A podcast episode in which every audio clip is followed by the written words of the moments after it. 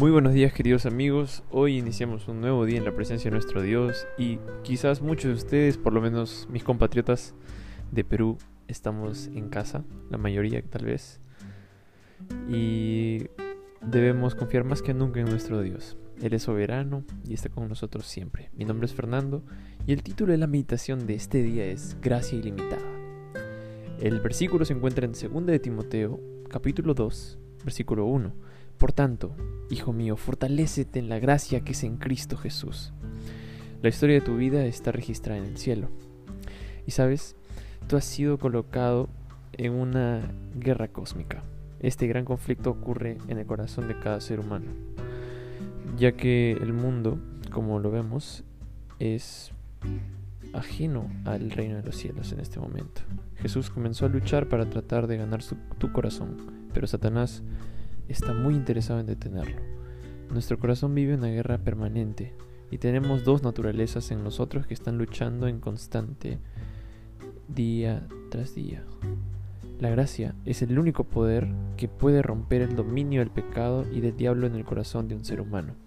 La gracia es un regalo tan, tan inmenso que sorprende a quienes la reciben. Cuando nos alcanza, Dios declara al universo que nuestro corazón le pertenece.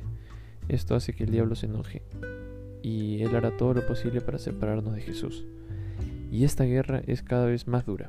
Por eso, el pecador necesita dar su corazón a Jesús todos los días.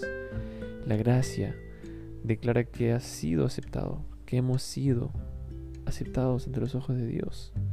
Jesús afirma que eres suyo y Él te da un nuevo corazón y pone su espíritu para que a través de Él Jesús pueda vivir en ti. El Espíritu viene a morar en tu vida. Él te guía y Él te enseña a hacer lo que Jesús ama. Y cuando el enemigo trate de hacerte daño, el Espíritu te hablará y te hará recordar que qué cosas estás haciendo mal.